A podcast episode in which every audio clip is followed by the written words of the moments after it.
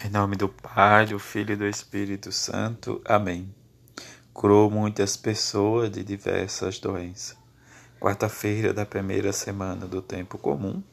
Evangelho de Marcos, capítulo 1, versículo de 29 a 39. Naquele tempo, Jesus saiu da sinagoga e foi com Tiago e João para a casa de Simão e André. A sogra de Simão estava de cama com febre. E eles logo contaram a Jesus. E ele se aproximou, segurou sua mão e a ajudou a levantar-se. Então a febre desapareceu e ela começou a servi-los. À tarde, depois do pôr do sol, levaram a Jesus todos os doentes e os possuídos pelo demônio.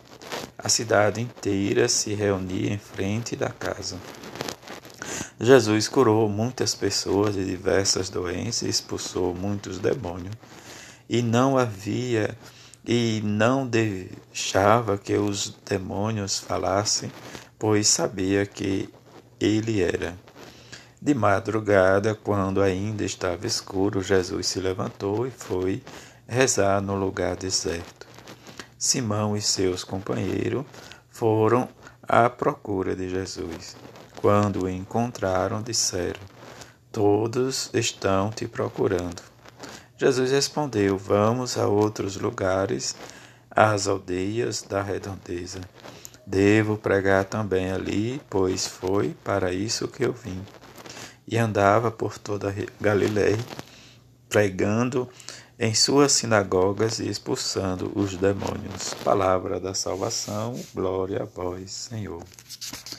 A experiência com a palavra de Jesus nos leva a esta certeza em que o Senhor fala que teu servo escuta.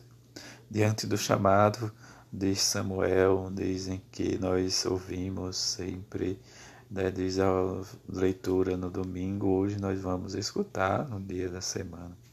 Quer dizer, esse chamado em que falar o Senhor que revelou a Samuel diante de, da circunstância do seu tempo em que ele não havia falado, mas nós vamos perceber em que não nos falta, desde esse episódio, de viver, buscar a nossa vocação e a nossa missão e o plano de Deus para nos salvar nos torna também precisa que nós estejamos disponíveis à sua vontade. Este fala, Senhor, que vosso servo escuta, em que nós somos chamados, mas nós não escutamos. A dificuldade em que o mundo nos paralisa diz para a escuta da palavra.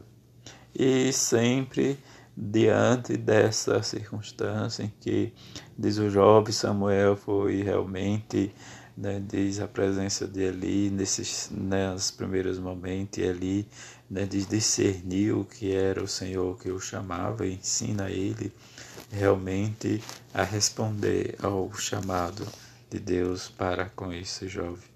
Deus que age novamente, diz que através né, da, de causas secundárias né, nos leva a entender o seu plano.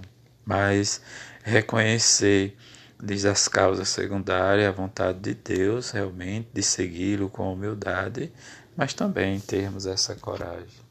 É o chamado que Deus nos faz hoje, diante da circunstância que vivemos, como escutamos né, do Evangelho hoje, desde a situação em que Marcos nos apresenta no primeiro momento a cura da sogra de Pedro, e diante desta cura nós vimos que ele a cura e ela imediatamente começa a servi-los.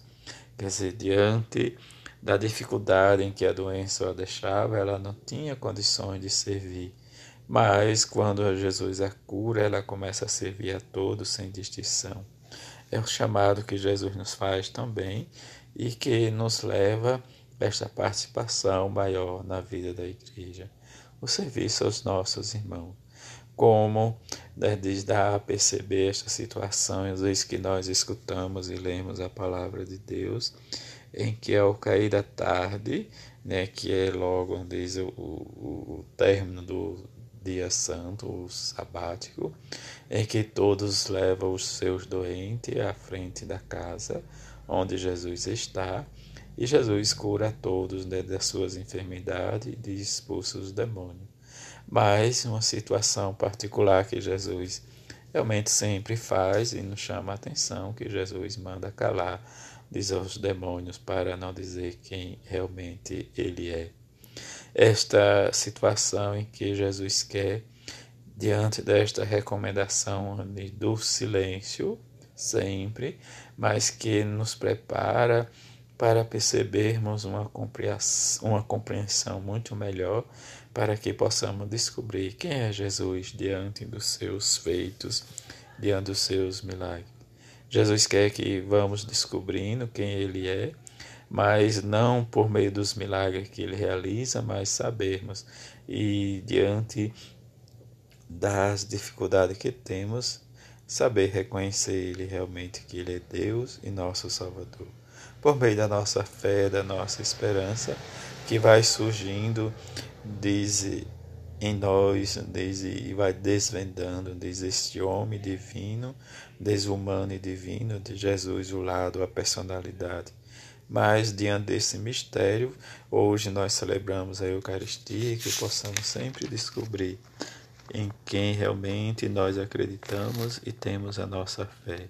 Que a Mãe de Jesus nos ajude cada vez mais a que desperta em nós e naqueles outros o ser chamado ao anúncio do reino. E este anúncio sempre nós possamos ver e acreditar e anunciar em que a força do Evangelho é a força da salvação, mas que a intercessão da sua mãe Maria Santíssima e São José nos ajude a sermos encorajados e engajados cada vez mais para fazermos a vontade do Pai e dizermos sempre: Jesus, eu confio em vós.